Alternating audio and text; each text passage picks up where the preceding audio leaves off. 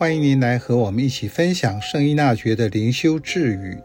五月三十一日，最重要的，我愿你们每个人因真心诚意爱我们的救主耶稣基督，并对光荣天主及尽人的救赎满怀热忱而闪耀发光，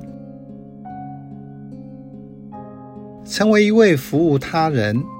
并与他人生活的人，是今日耶稣会士的自我期许。也邀请分享圣依纳爵灵修的伙伴，共同分享这个精神。这句话呼应了智语中圣依纳爵对弟兄的劝勉：在一切事情上，要洋溢两种态度。一。对耶稣基督纯真的爱。二，对天主的光荣与人灵救赎的热诚。如果你问什么是我所谓的对耶稣基督纯真的爱，是当你经验到耶稣的爱，那个时候你就会知道，只可意会，很难言传。因为伊纳爵灵修是从经验，而不是从理论开始。换句话说，我对耶稣有纯真的爱，是因为我被他纯真的爱爱过。耶稣基督是这样无条件的接纳我、爱我，如同他对宗徒们一样。教宗方济各鼓励我们培养相遇的文化。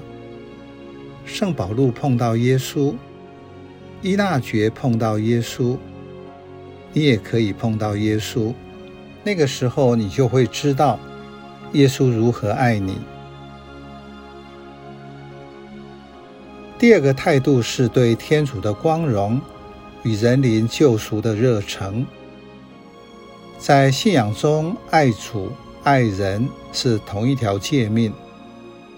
首先是人被天主所爱，天主是第一动，经验到这个，然后我会爱我自己，不只是爱我自己，而是像天主一样无条件的爱我自己。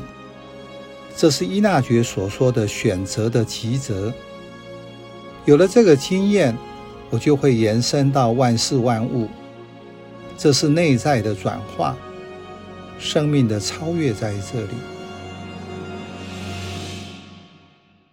圣保禄和耶稣的相遇改变一切，他把原来因着对传统信仰的热诚，要消灭信这个道的人，转而成为为他宣讲福音。